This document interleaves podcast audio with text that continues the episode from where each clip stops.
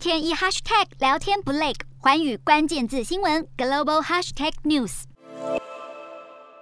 联合国大会在二十六号通过决议案，要求安理会五个常任理事国往后在行使否决权时，必须证明否决的正当性。近期俄罗斯入侵乌克兰，让安理会否决权争议再度被搬上台面，这也代表了美、俄、中、英、法五个国家以后要亮出否决牌时，将会付出更高的政治代价。问题是，这所谓的正当性要如何证明？恐怕日后会更令人费心。如同美国会支持否决权的改革，俄罗斯则是不意外的表态反对。另一方面，联合国秘书长在二十六号访问莫斯科，为乌俄战争寻求解方。他在和俄罗斯总统普丁商谈了一个小时后，普丁也松口会继续乌俄和谈，并且是以线上方式进行。看得出，乌东和克里米亚半岛的领土争议依然是乌俄和谈的最大阻碍。而普丁口中想要达成的正面结果，对乌克兰而言是什么影响，更是耐人寻味。